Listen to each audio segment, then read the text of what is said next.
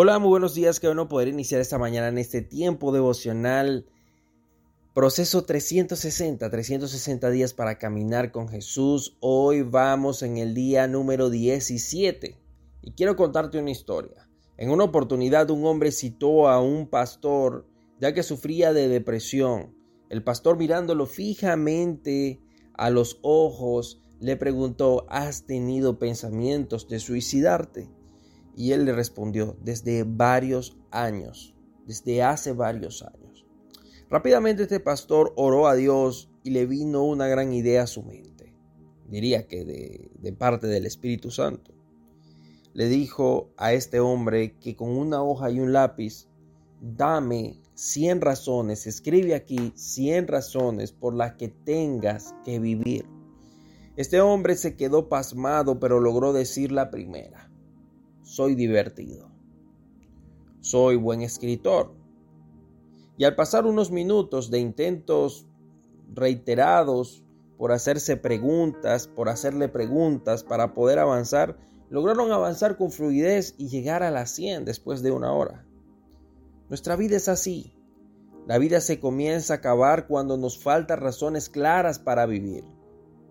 Por nuestro lenguaje interno, las palabras tienen la capacidad de dar vida o de dar muerte. Por eso Salomón, quien escribió los proverbios, el hombre más sabio del mundo, expresó en Proverbios 15:4, la lengua que brinda consuelo es árbol de vida, la lengua insidiosa deprime el espíritu.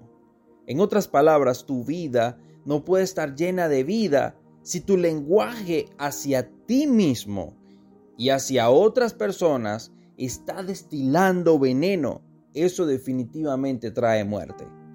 La potencia de las palabras piadosas puede revivir, sanar, cambiar nuestras vidas. Las palabras impías tienen el poder de atar, encarcelar y destruir. Las palabras creativas crean, las palabras destructivas destruyen, las palabras dolorosas aplastan, las palabras útiles edifican, las palabras tóxicas envenenan, las palabras suaves sanan, las palabras llenas de fe producen vida y las palabras sin fe producen muerte. Y es que todo lo que está creado fue creado por la palabra. Dios dijo, hágase la luz y se hizo la luz.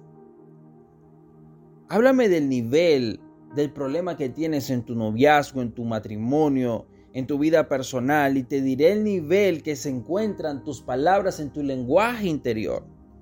Por algo Jesús dijo en Mateo 21, 21, no solo harán lo que he hecho con la higuera, sino que podrán decirle a este monte, quítate de ahí y tírate al mar, y ahí se hará.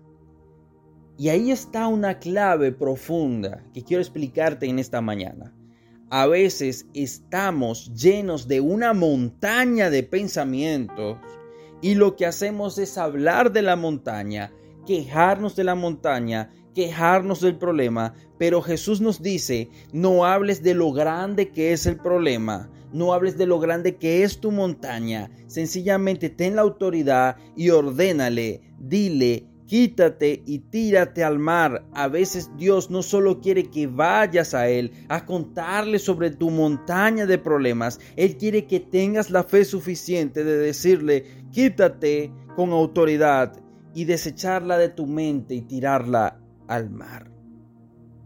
¿Comprendes lo que digo? Dime cuál es tu problema y te diré el tamaño de tus palabras y te diré cómo van a terminar tus días. Dime cómo te hablas y te diré a dónde vas a parar.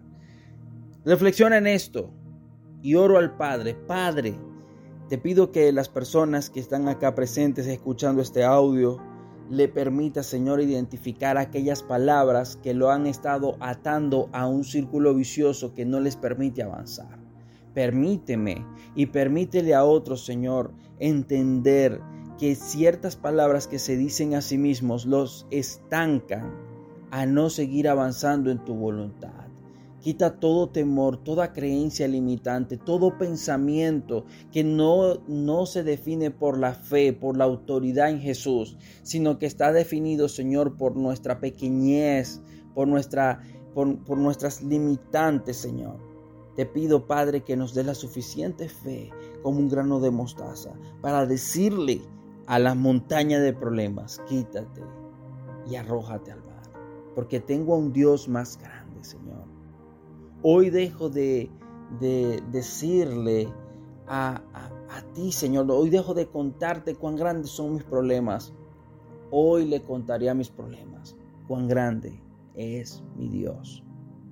Lo creo, Jesús. En el nombre de Jesús. Amén y amén. Reflexiona en esto.